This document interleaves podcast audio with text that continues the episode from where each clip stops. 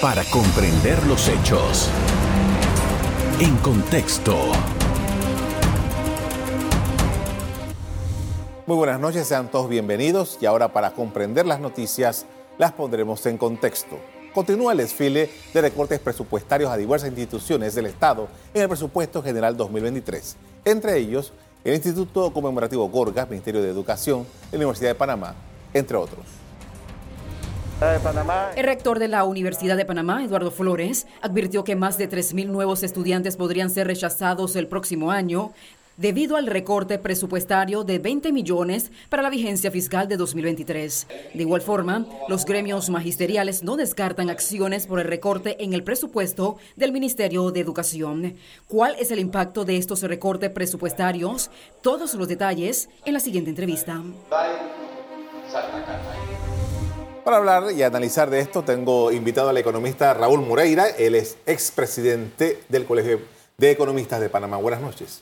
Buenas noches, don Carlos. Gracias por la invitación. Gracias a usted. Vamos a empezar por el tema de la educación, porque justamente la mesa única mm, del diálogo había planteado y se había acordado en esa mesa que el 5.6% del Producto Interno Bruto de Panamá fuera presupuestado para el Ministerio de Educación este año que viene 2023 pero ahora no solamente no está esa cantidad, sino que hay un recorte importantísimo, menos 500 millones de dólares, tengo entendido, en el Ministerio de Educación. ¿Qué evaluación podemos hacer sobre, en términos generales, esta situación en particular? Una promesa de una mesa única y un planteamiento de presupuesto.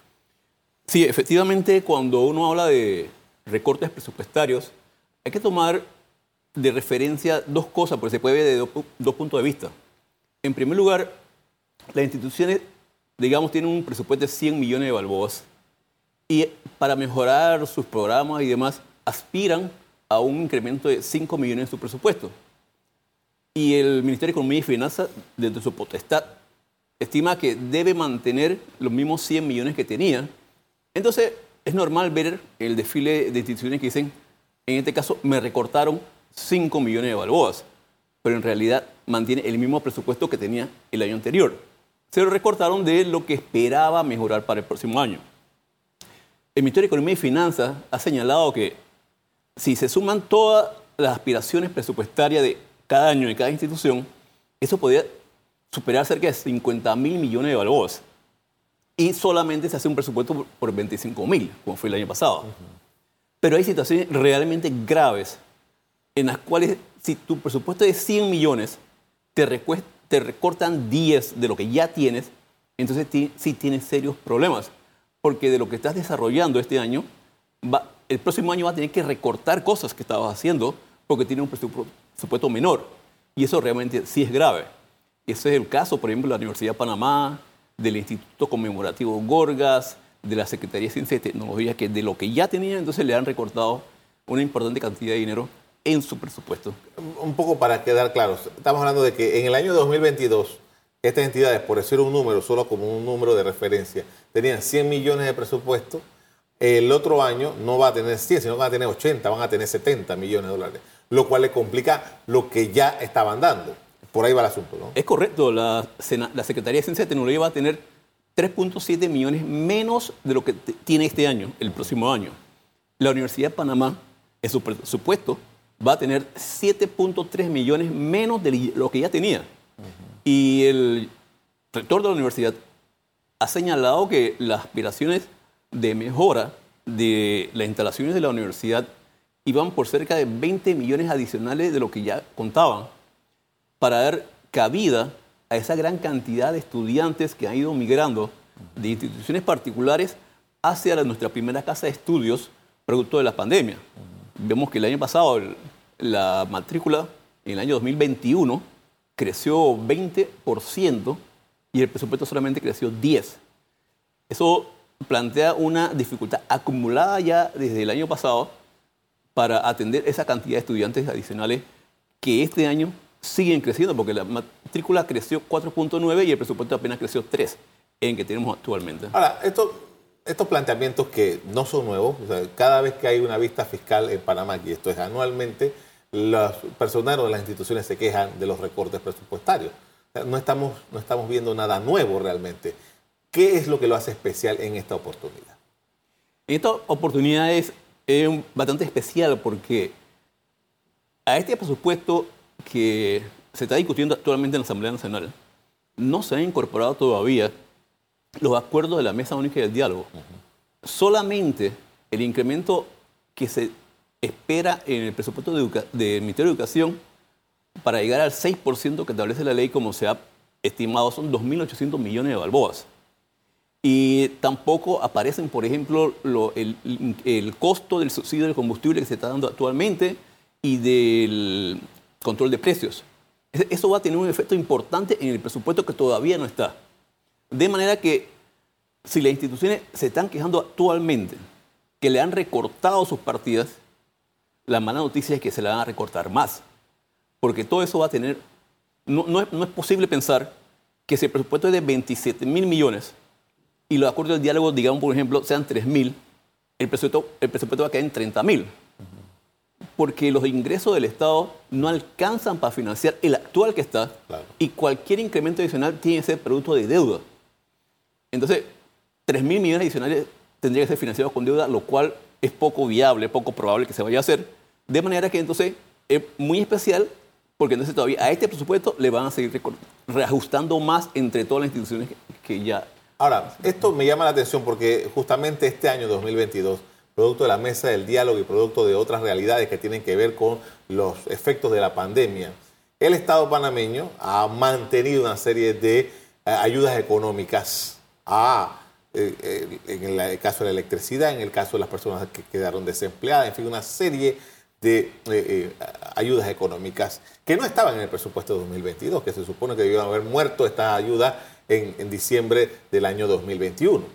Y parte de lo que ha hecho el gobierno es recortar a las instituciones que no habían ejecutado su presupuesto. Esta institución tiene tanto, le quito aquí, le quito allá.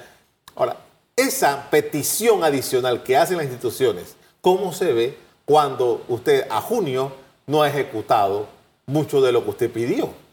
Ese también es un tema muy importante dentro del manejo presupuestario, la capacidad de ejecución de las instituciones. Hay instituciones que efectivamente, como usted bien señala, tienen aspiraciones muy importantes de mejoramiento y lo sustentan de la mejor manera y demás, pero lo que se le ha otorgado no lo han ejecutado. Y entonces la capacidad que tiene efectivamente el Ministerio de Economía y Finanzas de reasignar recursos es buscar quién no ha ejecutado el presupuesto y reasignarlo hacia otras áreas que se necesitan. Y eso es común realmente que suceda, que lo que no se ha ejecutado por alguna razón entonces se, se reasigna a otra institución que realmente lo esté necesitando. Ahora, tenemos una situación en Panamá, por ejemplo, en el caso de, acabamos de ver en una, una de las... Eh, vistas fiscales, la Universidad Autónoma de Chiriquí está pidiendo una cantidad de dinero importante para hacer ajustes salariales. En una realidad como esta, ajustar salarios versus las necesidades reales de inversión, ¿qué pesa más a la hora de, ir a sustentar un presupuesto como este? Sí, el presupuesto general del Estado ha caído en un círculo vicioso en el cual eh, se va incrementando cada vez más la brecha entre lo que se está destinando hacia funcionamiento y lo que se destina a capital, o sea, hacia inversión. En promedio, en los últimos años se están destinados cerca de 500 millones de balboas a gasto de funcionamiento, incluyendo lo que es la planilla y demás, y solamente 150 millones de balboas para proyectos, y ampliando la brecha entre uno y otro. Esa situación hace que el ciudadano común y corriente no sienta que está recibiendo por parte del Estado una satisfacción a sus necesidades a través de una escuela, de un acueducto, porque la, cantidad de dinero que se está destinando a invertir cada día es menor y se está dedicando más que todo al incremento de la planilla. Hay leyes especiales que sí, hay que decirlo, eh, exigen que cada año, sin que suba el número de personas, incremente el monto, como el de los médicos, la enfermera, los maestros, por estas leyes especiales pero también hay otros renglones de planilla que están creciendo y que realmente no se justifica cuál es el incremento que se está haciendo. Con esto vamos a hacer una pausa para comerciales. A regreso seguimos analizando el presupuesto del Estado, las necesidades que hay y las posibilidades reales de entrada de dinero en el Estado. Ya regresamos. En contexto. Estamos de regreso, perdón, con el economista Raúl Moreira, expresidente del Colegio de Economistas. Estamos analizando el presupuesto del Estado 2023 y las necesidades del país. Y quiero traer algunos datos que me parece que son eh, puntuales. El presupuesto 2023 tiene un 6.4% más que el de este año 2022. Y son 1.628 millones de dólares más que tiene que ver cómo lo financia el gobierno. En total son 27.162.9 millones de dólares. Panamá viene de una situación económica mm, terrible por lo que pasó en pandemia. Año 2021, a pesar de eso, tuvo un incremento en el presupuesto, 25 mil millones y tanto. Y este año 2023, con todo lo que ha pasado, sube mil y pico millones de dólares más. ¿Cómo entendemos esto frente a las necesidades y frente a la incapacidad que se ha dado para que haya nuevos ingresos a través de la vía tributaria que nosotros tengamos un presupuesto tan alto en un país como este? Bueno, el presupuesto del Estado, como bien ha señalado, alcanza más de 27 mil millones de balboas, de los cuales solamente en el servicio, el pago de la deuda alcanza cerca de 4.300 millones de balboas. La persona se queja mucho del alto nivel de deuda que hay, pero ese, esa cantidad de 43 mil millones de deuda que hay actualmente no se queda ahí como dejándolo para ver qué pasa, eso hay que pagarlo. Y entonces eso hace que en el presupuesto general del Estado del próximo año el pago de la deuda alcance cerca del 16% del total del presupuesto. Existe un reto muy importante, como bien ha señalado, porque hay una limitación muy importante en cuanto a la capacidad de generar ingresos por parte del gobierno nacional. Y así vemos que de lo que se ha presupuestado del 2019 hasta la fecha, se han recaudado 1.900 millones menos de lo que se había presupuestado. Y todo eso tiene incidencia en el presupuesto, porque esos son proyectos que no se han ejecutado o gastos que no se han realizado por producto de esa falta de recaudación. Sin embargo, la recuperación económica genera retos. Este gobierno lo primero que hizo en su primer presupuesto, hizo una contención total y el presupuesto de hecho fue menor que el año anterior. Así que ya eso de salida generaba un, un rezago en las necesidades de las instituciones, que se ha ido tratando de aliviar en los siguientes años de esta gestión gubernamental. Entonces, eh, garantizar efectivamente, como decía, que se, reanima la economía, que se reactiva la economía, obliga a hacer gastos adicionales. Ojalá la mayoría fuera efectivamente en inversiones. Hablamos, por ejemplo, de la reactivación de la línea 3 del metro. La definición algún día de la construcción del cuarto puente sobre el canal y del túnel. Entonces, eso hace, por ejemplo, que en el Ministerio de Obras Públicas el presupuesto sea de 400, 400 millones más este año pero producto de inversiones en ese área.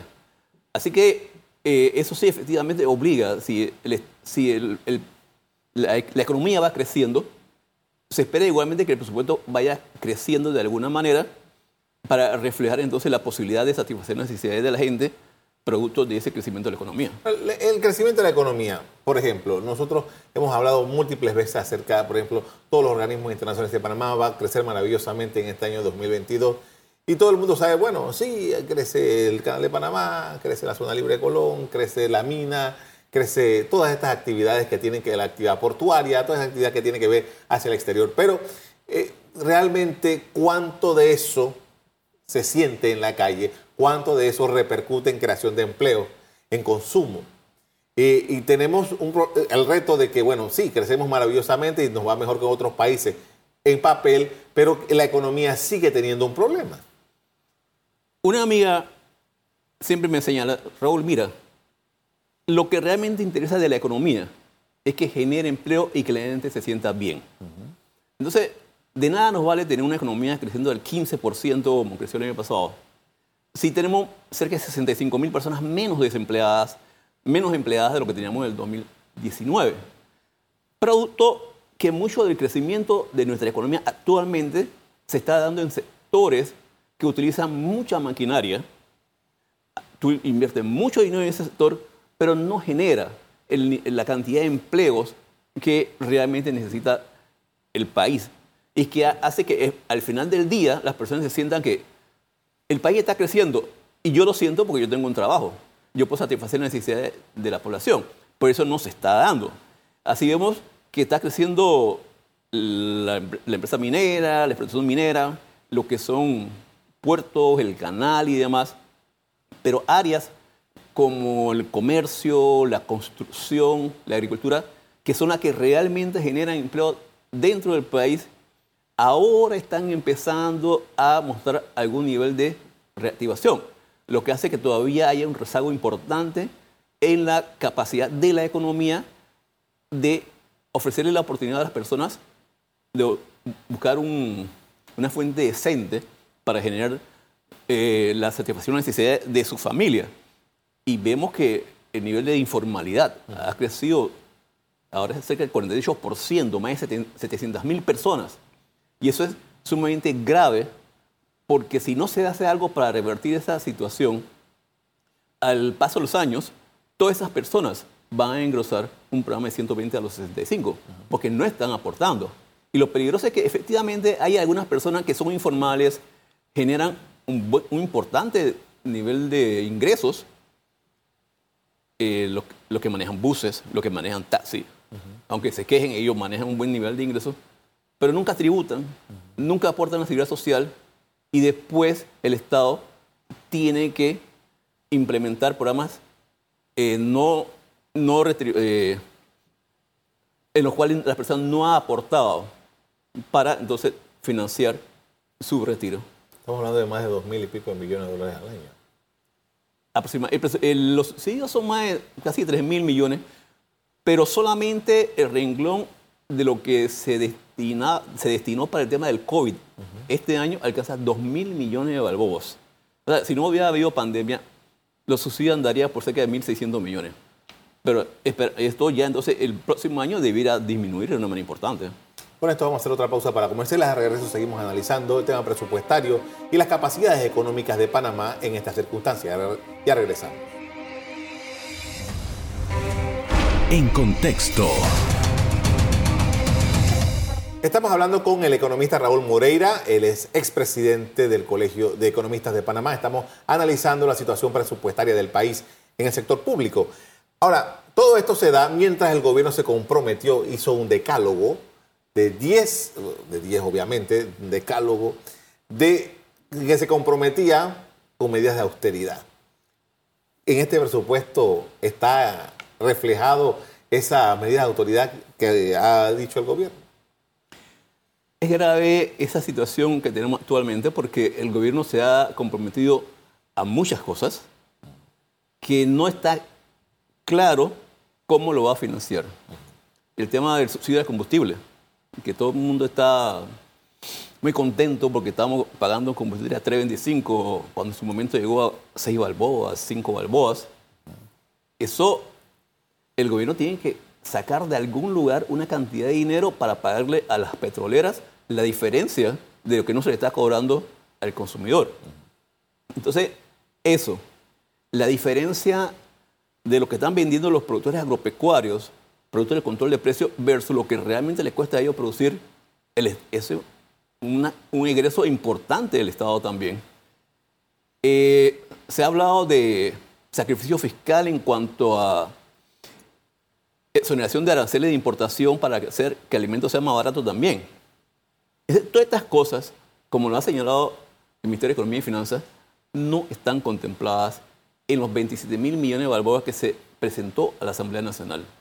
De manera que cuando ya empiecen a acercarse la fecha de los compromisos de pago de otras cosas, muchos, eh, muchas instituciones van a sufrir ajustes. A pesar que señalan que no le alcanza lo que le están dando, van a tener que sufrir ajustes porque la recaudación eh, tributaria del Estado ha sido muy débil y la única manera de poder enfrentar el gasto presupuestario sería incrementando la deuda. El ministro ha señalado que lo que es subsidio y planilla se está pagando básicamente con deuda. De manera entonces que esto va, va a ocasionar que algunos programas de las instituciones del Estado no se ejecuten este año, tal vez para el próximo año, y muchas ni siquiera se vayan a ejecutar. Y eso es un tema que ha faltado mucha, mucha información por parte del gobierno nacional de decirle a la comunidad cómo se va a financiar todas las cosas que se están dando. Mientras que las agencias, por ejemplo, las agencias calificadoras de riesgo, sí han sido claras en señalar que les preocupa el costo de todos esos compromisos que está adoptando el Estado, el efecto que va a tener en el déficit fiscal y por lo tanto podrían amenazar el continuar con el valiosísimo grado de inversión que tiene nuestro país. Entonces, todavía no, no hay una respuesta realmente oficial, contundente, de cómo se van a manejar estos compromisos. Ahora, por ejemplo, eh, hay, hay varias cosas que el gobierno se ha comprometido. Por ejemplo, la semana pasada yo tenía aquí a un funcionario del Ministerio de la Presidencia que me estaba hablando sobre el programa de recorte de planilla y que yo le preguntaba, bueno, ¿y cuánto se van a ahorrar? ¿Cuánto es el dinero que piensan? No hay un cálculo. O sea, ellos van a esperar a que se termine el periodo de que las, las personas se anoten para después hacer el cálculo de cuánto es las personas. O sea, no hay un presupuesto, eso va a salir de la misma planilla. Si la persona se retira y tiene que pagarle seis meses, entonces ya eso sale ahí mismo. Pero en esta, en esta idea de hacer ajustes para ahorrar en el, en el Estado panameño, no sabemos cuánto se va a ahorrar. No, realmente no hay claridad sobre eso. El colega Guillermo Chapman ha señalado que eso vaya a andar por cerca de los 500 millones de balboas. Hay dos cosas graves en este tema de recorte de planilla que se ha hecho.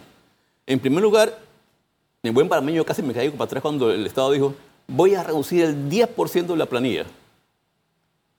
10% representa más de 27 mil personas.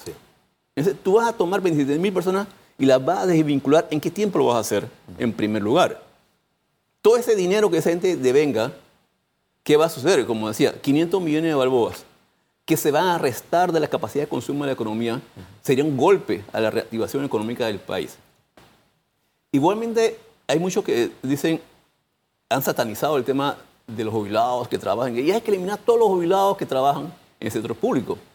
Pero si el tema que estamos viendo ahora mismo de de Seguro Social es fundamentalmente que las, pensiones que se están generando no alcanzan para que las personas puedan vivir dignamente y no porque quieran eh, tener un ingreso adicional a su jubilación, sino que tienen que buscar un ingreso adicional porque lo que cobran como pensión no les alcanza. Entonces, este tema de retiro voluntario, en el gobierno anterior se trató de implementar, tomó más de dos años y fue muy, muy poca la cantidad de personas que realmente se acogieron a esa, a esa medida. Entonces, no veo como ahora se vea que ese va a ser como la, válvula por la cual se van a desvincular todas esas cantidades de personas que se han comprometido que van a hacer. Ahora, el- para los efectos del Ministerio de Economía y Finanzas, que es el que tiene que tratar de cuadrar los círculos, realmente está en una situación crítica ellos, ¿no? ¿No lo cree? Sí, totalmente, porque por un lado no tienes ingresos, por otro lado la deuda va creciendo, y la deuda tienes que pagarla después. Y estás adquiriendo toda una serie de compromisos para mantener la paz social, la tranquilidad y toda una serie de cosas, y no hagan cierre de calle y toda una serie de cosas, pero que todo lo que está diciendo sí, tiene un compromiso con lo que están haciendo. Eso no es que dije sí, se acabó. Solamente el 6% de incremento en la educación son 2.825 millones de balboas, más de lo que se está eh, invirtiendo en educación actualmente. ¿De dónde van a sacar esos 2.800 millones de balboas? No creo que se vayan a ganar el gordito internacional para tener más plata y financiar eso. Claro. Y, por ejemplo, una de las cosas que el gobierno estaba apostando desde el año 2019 que llegó es a la inversión eh, in- privada, eh, a inversión extranjera directa, pero no ha pasado tampoco, ¿no? Sí, Sobre todo con un nivel que se necesita. Ha habido un, un recorte importante en el tema de la inversión directa extranjera en nuestro país, básicamente producto de la pandemia, porque en Panamá había un crecimiento importante con relación a otros países de la inversión extranjera directa en otros países. Ahí, en ese tema yo siempre he sido un fanático, defensor de la inversión, pero cada día me di cuenta que hay que esforzarse un poco más en dirigir las inversiones hacia inversión y estimular inversiones que generen más empleo dentro de la economía y que contribuyan de verdad a sumar y no a sustraer a la inversión nacional. Hay que estimular la inversión nacional, porque eso es lo que le da una, realmente, realmente una base a la economía. Si un panameño invierte, eso tiene más estabilidad dentro del país que se invierte, por ejemplo, un extranjero. El dinero se queda en Panamá. Se queda en Panamá. Si viene un extranjero y no le da muy bien, que bueno, agarra y se va para su casa de, nuevo, donde vino. No, y las casas matrices cobran lo que se hace en Panamá, ¿no? Panamá es un país sui generis, porque a diferencia de todos los países del área, que dependen en gran medida de las remesas que envían hacia esos países de Estados Unidos, de Europa y demás, en Panamá sale más dinero de lo que entra a nuestro país, producto obviamente de la retribución a las casas matrices de las inversiones que han hecho en nuestro país. Le agradezco mucho, eh, señor eh, Moreira, por habernos acompañado esta noche para hablar de este tema. Muy amable. Siempre es un gusto y a su disposición. A usted también quiero agradecerles que nos hayan puesto atención al análisis de este asunto. Como siempre, los invito a mantener la sintonía de EcoTV. Buenas noches. Para comprender los hechos. En contexto. Revive este programa entrando al canal 1 de BOD de Tigo.